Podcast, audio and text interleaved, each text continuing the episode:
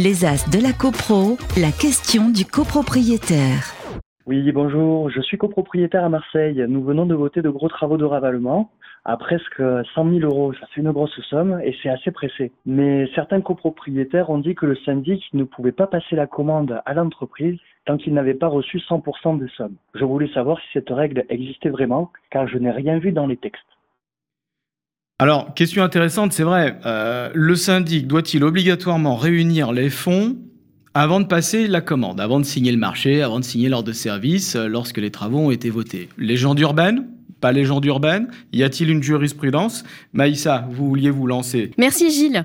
Il n'existe pas de texte juridique prévoyant une obligation assortie d'une sanction civile ou pénale immédiate à l'encontre du syndic lorsque ce dernier organise le démarrage des travaux alors que les fonds ne sont pas totalement constitués.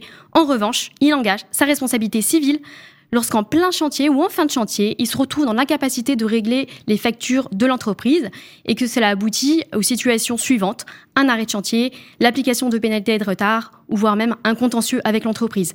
Le syndic doit, en bon père de famille, s'assurer de la solvabilité de la copropriété. Il est donc fortement recommandé de s'assurer de réunir les fonds avant le démarrage des travaux.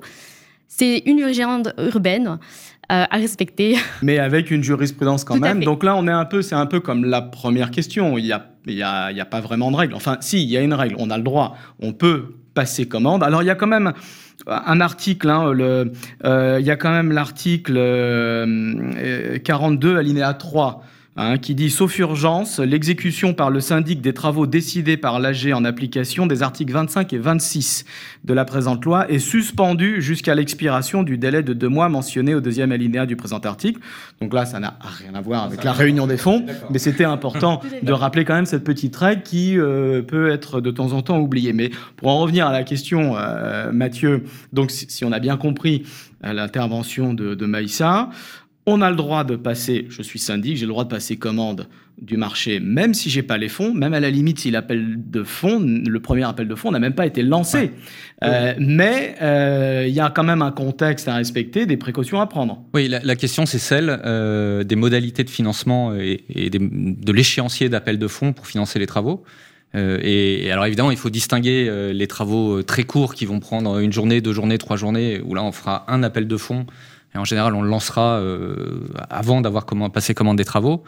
Euh, bah, des travaux plus longs, euh, les ravalements, les réfections d'ascenseurs, la rénovation énergétique, où là, l'usage est de, fixer un calendrier d'appel de fonds qui tienne compte bah, de la temporalité du chantier.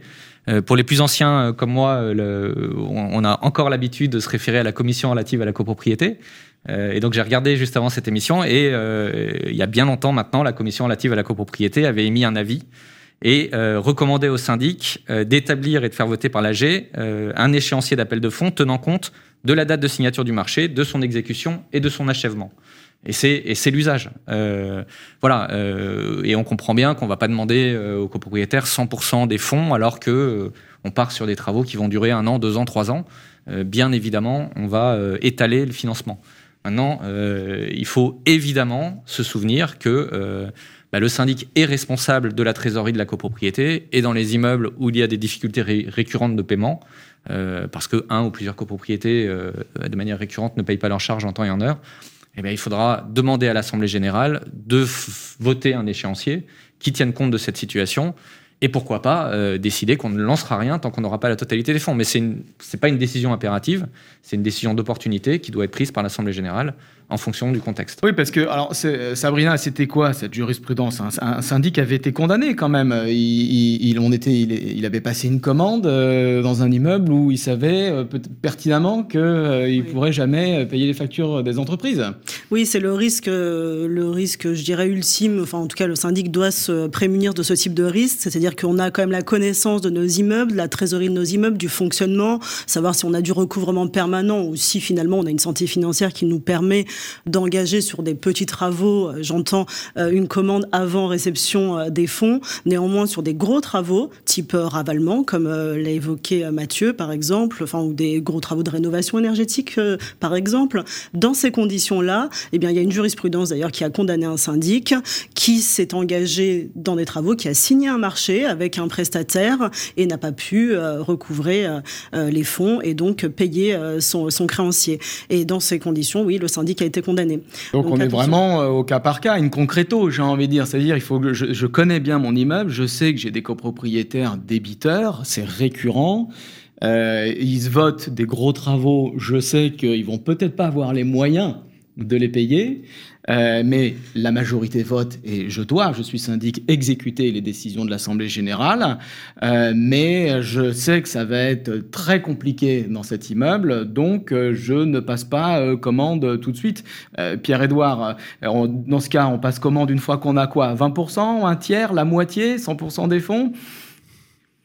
Comment on dégage la responsabilité d'un syndic? Vous, l'avocat, vous défendez le syndic qui s'est précipité à passer une commande?